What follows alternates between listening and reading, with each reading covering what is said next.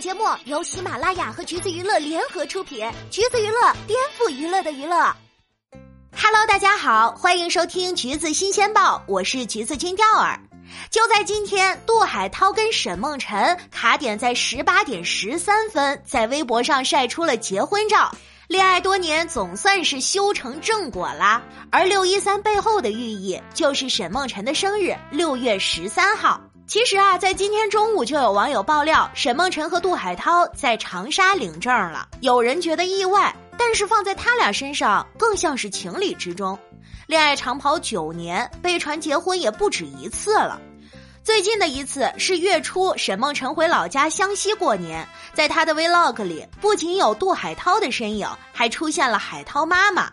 于是当时就被传，这应该是双方家人在商量婚事吧。在接下来的走亲访友里，也会时不时的听到海涛的话外音。说起来还是有点感慨的：一是时间，娱乐圈里长跑九年还能走进婚姻的并不多见；再来就是这二人的感情不止一次被看衰。去年五月，沈梦辰就被网友劝分，说这个男人不能要了。而导火索则是来自当时沈梦辰参加的脱口秀，主题聊的是爱情。他说到全民催婚，却怎么也催不动男友杜海涛。接着在采访环节又说对两人的感情顺其自然，但是说着这句话的他状态看起来却并不那么自然，一边打假了当年六月即将办婚礼的爆料，另一边呢又对婚礼的憧憬溢于言表。嬉笑着聊完对婚礼的幻想，他眼泛泪光，说两人不需要见证。话锋一转，又说只需要领证。说着说着还哽咽了，据他自己的说法，这是感动落泪，最后挤着笑背过身擦眼泪，让主持人王自健连连 Q 了好几次杜海涛。这在当时的网友看来，怎么看都是有故事的。而杜海涛随后的回应是：“我觉得这个事儿或多或少对梦辰有点困扰了。这个事情出来了，他也在跟我说对不起，让你受委屈了。可是这回应该怎么评价呢？”很多网友的看法都是预感俩人不会结婚，这回答了又好像没回答。而至于何时结婚，反正每个阶段做每个阶段该做的事儿，没必要第一时间和大家分享。于是这次回应让两人关系受到了更加猛烈的质疑，又是鉴定渣男啦，又是疑惑美女为何还不跑了。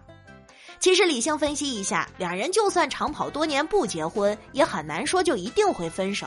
一是有助攻，双方父母老早就加入了催婚阵营，男方妈妈一八年就开始催了，女方爸爸一九年也跟上，两人早就不存在家庭阻碍这一说。再来就是两位当事人的意见，沈梦辰从始至终就没有排斥过进入婚姻，光是上面的脱口秀就证明了他对婚礼的期盼，一九年就开始写结婚致辞了。时间线再往回拉，他早就在各种场合摆出“我准备好了”的架势。一六年，在被问到想不想嫁给杜海涛时，羞红了脸。虽然当时规定只能用“当然了”来回答问题。一七年又被问到类似问题，他脸红着说：“这个事情不应该问我吧？”害羞着回答说：“看男生。”也成了后来回答此类问题的挡箭牌。一次一次又一次，都是推给男方。哪怕爸爸追问具体时间表，也是统一答案。而两个人外表上看上去像是美女和野兽的组合，很多人想当然会以为一开始是海涛更主动的，但其实恰恰相反，沈梦辰主动追求的杜海涛。哪怕杜海涛经常因为业务能力受到质疑，但是情人眼里出西施，他还是觉得对方自带光芒。每每和旁人提起男友，从不吝啬自己的夸奖。即使冷战分手三个月期间，男方相当冷漠，打电话也是两句话就挂断。自己还因此患上了精神性厌食症，一米七二的个子一度暴瘦到九十斤。最后，沈梦辰实在忍不下去了，亲自跑到对方家里求和。付出这么多，沈梦辰一直等待着的就是海涛送上那个礼物。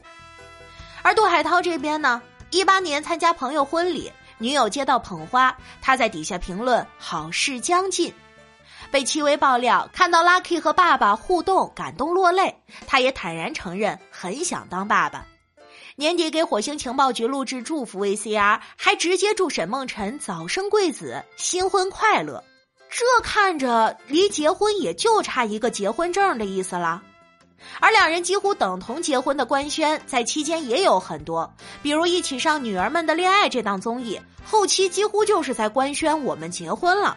男方悄悄和朋友们表示今年会结婚，女方也主动 Q 到三年抱俩。